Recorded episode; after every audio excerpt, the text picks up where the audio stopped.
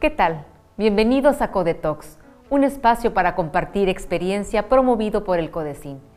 Hoy nos encontramos con el doctor Jaime Parada Ávila, con el que charlaremos sobre el tema de bioeconomía.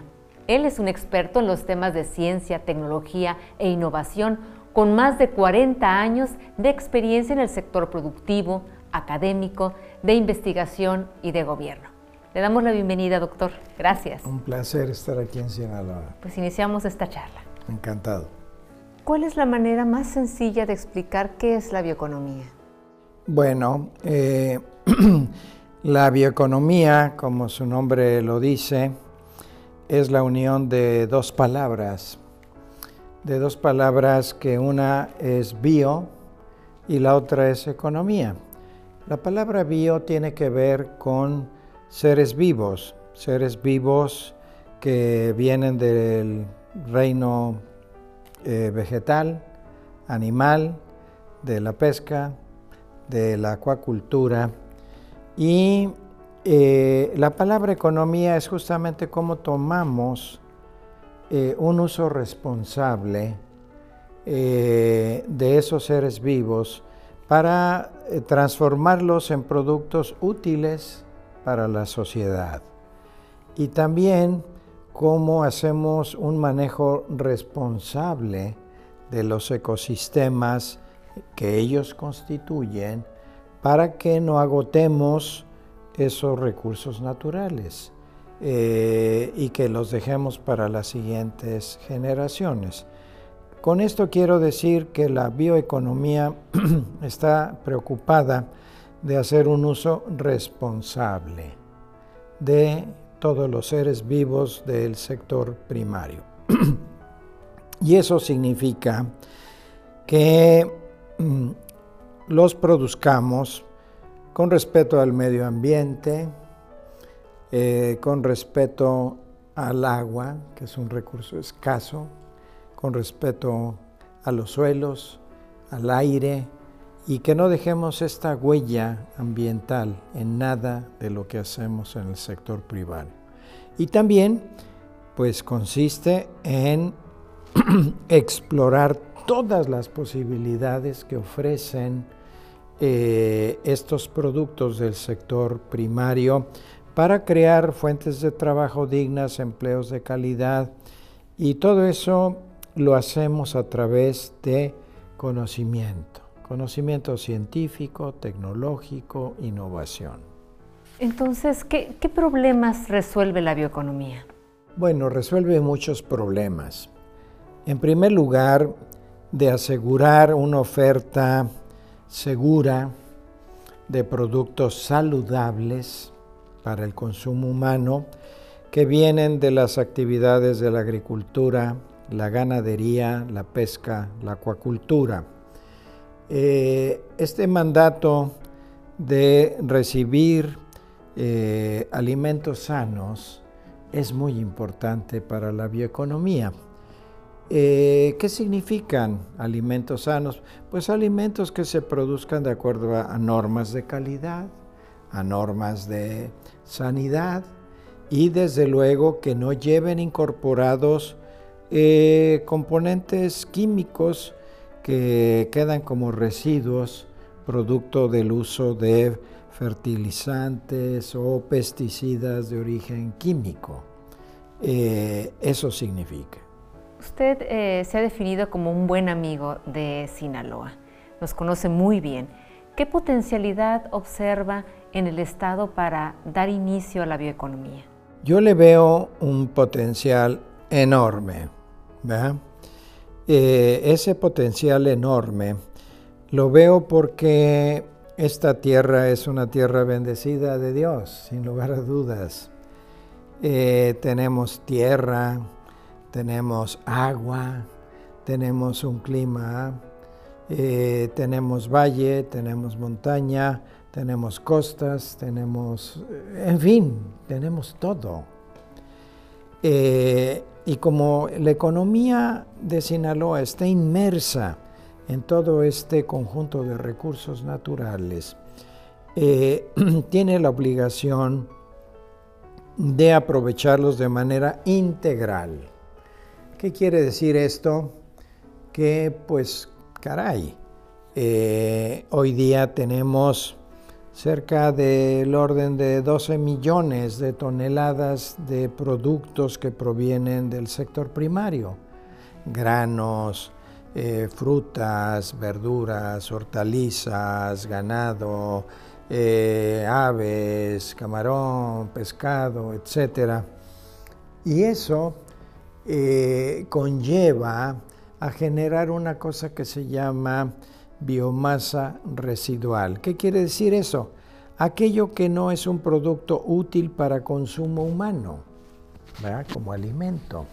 Entonces, esta biomasa residual, que se cifra del orden de 7 millones de toneladas, eh, representa una enorme posibilidad para los nuevos productos y negocios de la bioeconomía que la bioeconomía para que pueda tener esta plena utilización de esos residuos, que hoy día es basura, la quemamos, se vende a precios marginales, etc., realmente a través del conocimiento científico tecnológico la transformamos en productos útiles. Fuentes, son fuentes para eh, desarrollar productos de interés para la industria de construcción, para la industria de empaque, para la industria alimenticia, farmacéutica, eh, porque todos esos residuos que se tienen son fuentes de fibra, de azúcares, de almidón, de celulosa eh, y de una cantidad de componentes químicos que solamente el conocimiento científico tecnológico nos puede ayudar a caracterizar esa eh, biomasa residual y en encontrar el uso apropiado para llevarla con productos eh, al mercado. Entonces la bioeconomía tiene esa interesante vertiente, que lo que hoy día es un problema, lo puede traducir en una oportunidad de negocio a través del conocimiento. Si en el 2022 damos estos primeros pasos de los cuales usted nos ha hablado, ¿cómo proyecta Sinaloa en el 2030? Ah, bueno, esa es una pregunta muy interesante, eh, porque a mí me gusta pensar no solamente en el día de hoy, ni en el futuro inmediato, eh, que es parte también de lo que nos ha traído aquí. Eh, eh, una mentalidad empresarial o de todos que solamente pensamos en los temas urgentes y no en los estratégicos. Yo me imagino, déjenme ponerle número al sueño, ahí les va. Yo me imagino para el 2030, Sinaloa ahorita invierte el 0.1% de inversión pública y privada en ciencia, tecnología e innovación. A nivel nacional se invierte el punto 3, Nuevo León invierte el punto 7, los países desarrollados entre el 1 y el 3%. Bueno, yo me imagino para el 2030 que Sinaloa pase de invertir de manera pública y privada en vez del 0.1 que pase a invertir el 1% porque esto se tiene que hacer gradual, ¿verdad? no se puede hacer de golpe. Eh, ese es un sueño. El otro sueño, hoy día aquí logramos eh, acumular 100 investigadores de gran calibre en el Sistema Nacional de Investigadores. Esa cifra habría que multiplicarla por 10, ¿verdad? Eh, porque imagínense, 100 por 10 nos da 1000. Que tuviéramos 1000 científicos y tecnólogos en las áreas relevantes de conocimiento para Sinaloa, madre purísima.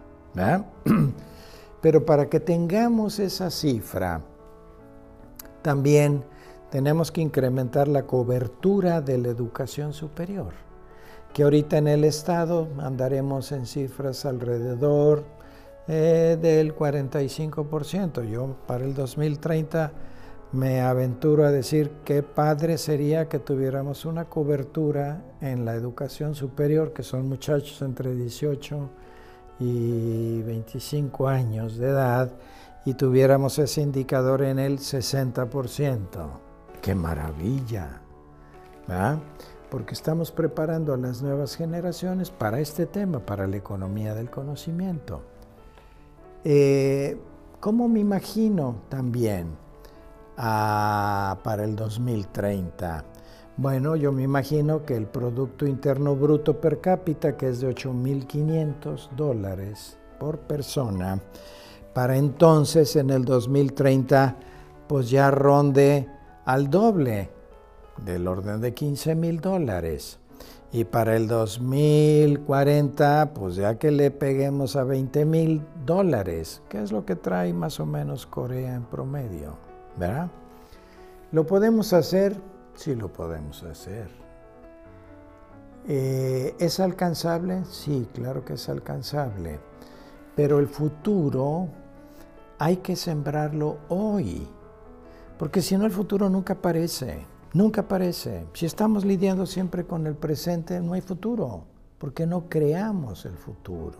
Entonces yo me imagino que eh, además de mejorar este Producto Interno Bruto per cápita, resolvamos otro tema muy importante, que es la pobreza. Eh, acá por ejemplo, en el caso de Nuevo León tenemos un número bajo de pobreza, ¿verdad? Pues es menos del 5% de la población en esta condición. En Sinaloa esta cifra debe de ser superior.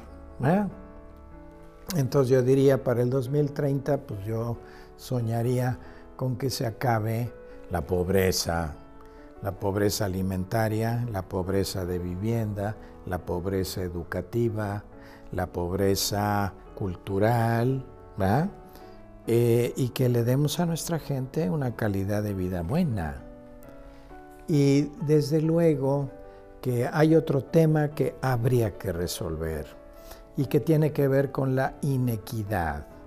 La inequidad que se mide con el coeficiente de Gini, que es simplemente dividir el 10% de los que más ganan entre el 10% de los que menos ganan, es un indicador que se mide mundialmente. Y ese indicador hay que mejorarlo, porque no solamente hay que resolver la pobreza, hay también que ser más equitativos. Es un poco los seños que nacen de la utopía, que es decir, oye, ¿qué es lo mejor que nos podría pasar? Eso es lo mejor que nos podría pasar. Pues muchas gracias, doctor, por compartirnos tu experiencia, por visitarnos aquí en Sinaloa. Encantado, e, es un placer y yo solamente quiero dejar un mensaje final al auditorio que nos ve, a los jóvenes que se entusiasmen por el conocimiento, la ciencia, la tecnología, que inviertan en lo más valioso que es su educación. Eh, a los empresarios que abracen con gran simpatía la innovación, que es tomar los riesgos de hacer nuevos negocios, nuevos productos, nuevos procesos, al gobierno que acompañe estas aventuras. Y como la buena siembra, yo creo que si la hacemos bien, habrá buena cosecha. Así será. Gracias nuevamente.